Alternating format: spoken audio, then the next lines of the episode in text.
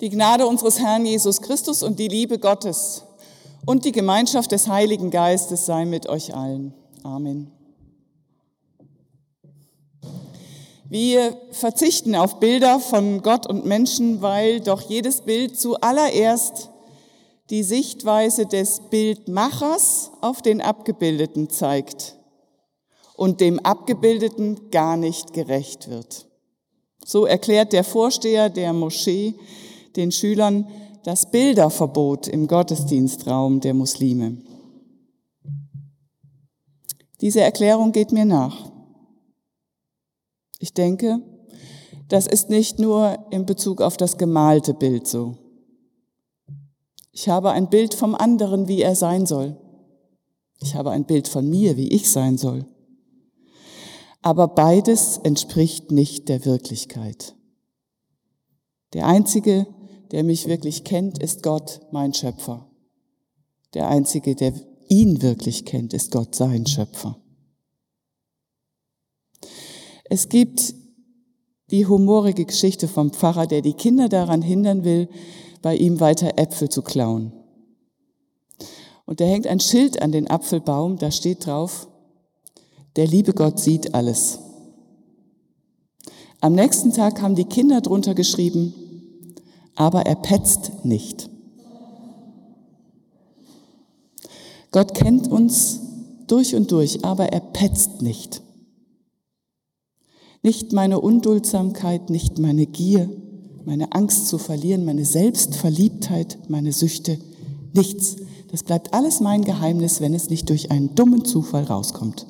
Gott petzt nicht. Wenn das so ist, wieso ist dann die Welt voller Finger, die in wunden Punkten wühlen? Weil es prima ablenkt von den eigenen Schwächen und einen hindert, sich mit sich selbst auseinanderzusetzen. Ich habe ein Bild von mir, das darf nicht zerstört werden. Es kam richtig gelegen, sagt ein Bekannter, dass als die Kosten für den Klinikum Herford Anbau, ich wusste gar nicht, dass die auch exorbitant gestiegen sind über das, was veranschlagt war, dass in dem, zu dem Zeitpunkt die Öffentlichkeit nach Berlin guckte und sich immer darüber aufregte, dass die Kosten für den Flughafenausbau immer noch weiter stiegen. Das kommt ganz gelegen. Da kann man auch mit Fingern auf andere zeigen und den eigenen Splitter muss man nicht ziehen. Der Splitter und der Balken, der blinde Blindenführer, der Schüler, der nicht besser ist als der Meister, das sind alles Sprichwörter geworden, weil es so alltäglich ist. Die Besserwisserei, die Kritisiererei, das ständige Urteilen und Verurteilen, das Ablenken von den eigenen Schwächen, indem man die Schwächen der anderen ans Licht zerrt. Aber er sie petzt nicht. Das ist selten geworden.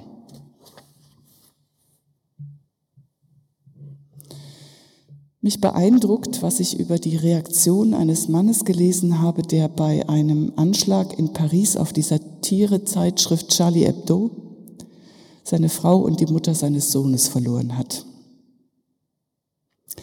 Er hätte allen Grund gehabt zu wüten. Was seid ihr bloß für Menschen? Was ist das für ein Gott, in dessen Namen ihr tötet?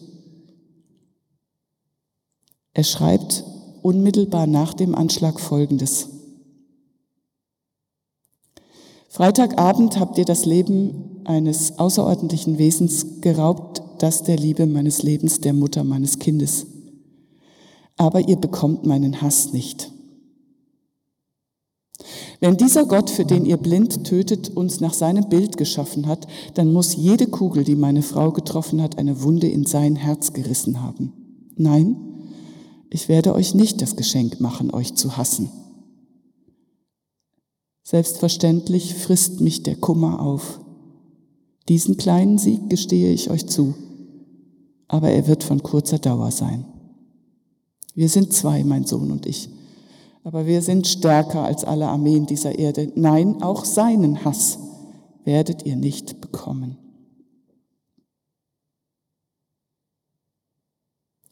Richtet nicht, Gebt, vergebt, da schafft es einer, aus dem Teufelskreis von wie du mir, so ich dir auszubrechen, sich und die nachfolgende Generation von den Folgen dessen zu befreien, was ihm angetan wurde, weil es sonst keine friedliche Zukunft gibt.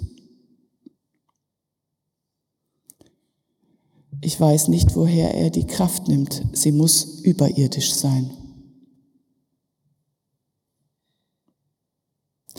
Ich erinnere mich noch an einen Besuch unserer südafrikanischen Partner.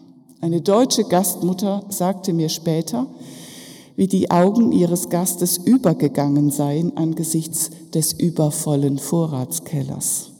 Da sei, so sagte mir die Gastmutter, ihr erstmal aufgegangen, wie gut versorgt sie sei. Seid barmherzig, wie euer Vater barmherzig ist.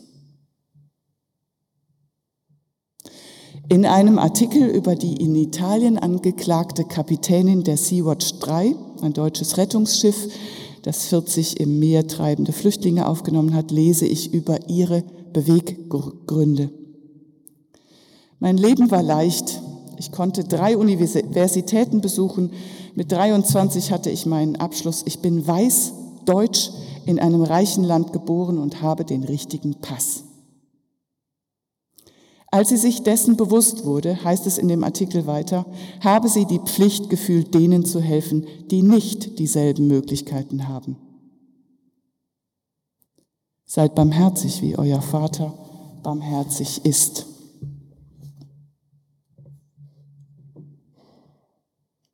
Und richtet nicht, so werdet ihr auch nicht gerichtet.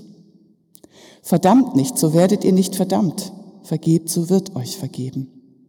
Gebt, so wird euch gegeben ein volles, gedrücktes, gerütteltes und überfließendes Maß wird man in euren Schoß geben.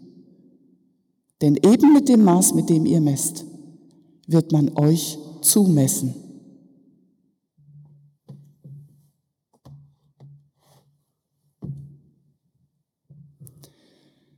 Eben mit dem Maß, mit dem ihr messt, wird man euch zumessen. Mit dem, was wir zurück halten, wird man uns wahrscheinlich auch zumessen. Und zwar nicht erst beim jüngsten Gericht.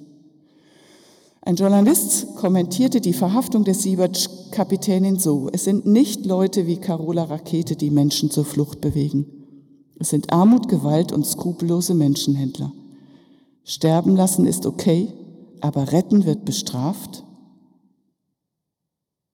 Eine solche Einstellung wird das Wertesystem in Europa unterminieren. Es fällt auf uns zurück. Jetzt schon. Das Klima wird rauer, unbarmherziger. Wir stumpfen ab.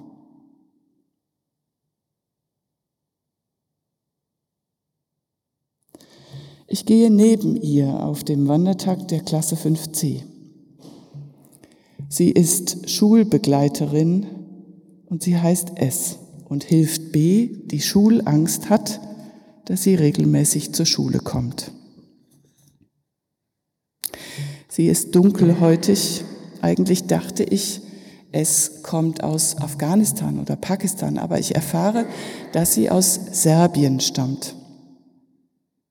Sie war in Fahlhausen im Kirchenasyl. Vor sieben Jahren war das. Und irgendwann durfte sie bleiben. In Fahlhausen kam sie zum ersten Mal intensiver mit der Bibel in Berührung. Kannte ich alles nicht, sagte sie. In der serbisch-orthodoxen Kirche gibt's viele Bilder, der Puppe kommt nach Hause und sagt, was man zu glauben hat. Hier hörte ich von einem Gott, der vergibt. Und ich dachte, was ist das denn? Ich fand das unerhört. Ich frage zurück, weil sie Dinge erlebt haben, die sie nicht vergeben können? Sie nickt nur. Ich bin immer noch dran, sagt sie, an dem Mann am Kreuz, an dem Gott, der vergibt. Ich lese die Bibel, ich bete darum, dass ich begreife. Es gibt keinen anderen Weg, als darum zu beten, dass ich sehen lerne dass ich erkenne mich selbst und andere Und das ist ein Weg mit vielen Sehschwächen. Aber auch das gehört dazu. Der Schweizer Dichter Kurt Marti schreibt, ach, dass ich, wenn es drauf ankommt, im Gegner den Bruder, im Störer den Beleber, im Unangenehmen den Bedürftigen, im Süchtigen den Sehnsüchtigen erkennen könnte. In dieses Ach stimme ich ein und bete, dass Gott hört. Und der Friede Gottes, der höher ist als all unsere menschliche Vernunft, der bewahre unsere Herzen und Sinne in Christus Jesus. Amen.